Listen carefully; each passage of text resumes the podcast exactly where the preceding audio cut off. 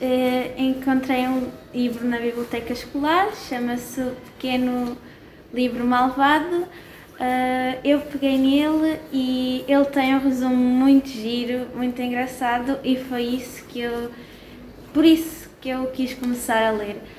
Uh, o livro uh, é, tem vários enigmas, os enigmas são fáceis, não são difíceis e o livro tem uma parte muito gira que é, ele tem os capítulos baralhados e normalmente no final das páginas diz vai para a página 17, volta para a 4, vai para a 26 e é isso que torna o livro engraçado e uma leitura bastante divertida e aconselho muito a ler.